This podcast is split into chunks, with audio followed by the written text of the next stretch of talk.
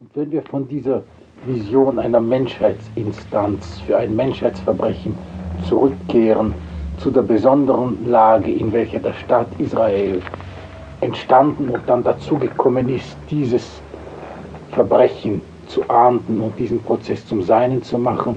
Wie sehen Sie, Herr Professor, die Fragen der Interessen des Staates Israel mit diesem Prozess verknüpft? Vielleicht erlauben Sie mir, dass ich vor der Antwort auf die Frage nach den Interessen Israels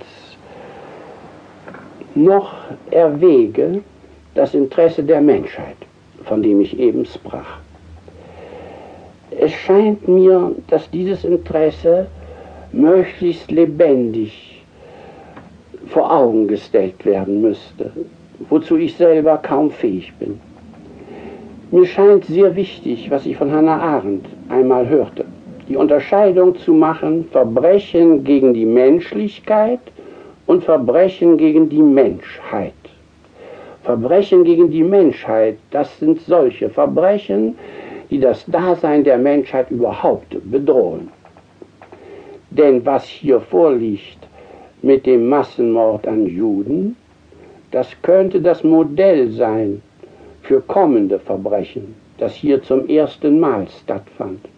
Es könnte das in den Ausmaßen noch ganz geringfügige Beispiel sein, eines künftigen Rassenmordens, das Hunderte von Millionen mit den modernen technischen Mitteln vollziehen könnte. Dass diese Gefahr bewusst werde und dass ihr begegnet werde dadurch, dass im ersten Fall nicht ein Staat richtet, sondern sogleich die Menschheit selber hervortritt und erkennt, sie ist bedroht, das scheint mir entscheidend wichtig. Denn das ist doch offenbar. Es handelt sich hier um mehr und um weniger als Mord im üblichen Sinne. Es ist mehr als irgendein bisher verurteiltes Verbrechen der Strafgesetzbücher, weil es ein Verbrechen ist, das ohne besonderen Eigennutz einzelner Individuen durch einen Willen von einem Staate her vollzogen wird, von dem Typus, dass wenn Staaten das dürfen, die Menschheit sicher zugrunde geht wie in einem einzelnen Staat der Mord an einem Menschen das allgemeine Interesse betrifft, weil wenn solche Morde stattfinden, der Staat nicht bestehen kann und alle bedroht sind, so ist in diesem Falle der Mord an einer Menschengruppe, in diesem Fall den Juden, die eine Einheit sind durch religiöse Herkunft, nicht einmal durch Rasse. Man kann sie ja nicht in vielen Fällen nicht einmal rassisch erkennen, sondern muss wissen, woher sie stammen, wenn nun statt einer solchen Menschengruppe, die rassisch zu der weißen Rasse gehört, wirkliche Rassen, die man biologisch feststellen kann, dahin drängen, durch staatliche Operationen andere Rassen zu vernichten, dann ist kein Halten. Hier ist der erste Beginn. Es muss zu vollem Bewusstsein kommen in der ganzen Welt, was das ist. Darum das Menschheitsinteresse im Falle Eichmann. Und es ist eben weniger als Mord im üblichen Sinne.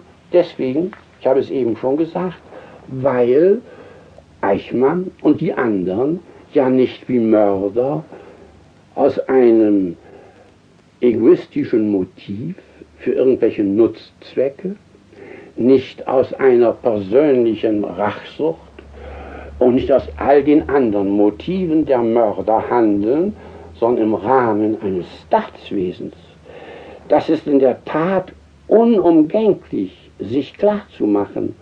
Und hier handelt es sich dann wiederum nicht etwa um Kriegsverbrecher.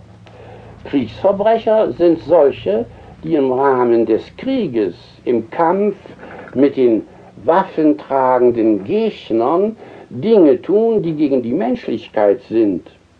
Hier handelt es sich aber um Verbrechen, die während eines Krieges völlig gleichgültig für den Gang des Krieges, eher schädlich sogar für den mordenden Staat vollzogen werden. Das sind nicht Kriegsverbrechen. Das ist ein völlig anderes Prinzip, das hier in die Welt getreten ist.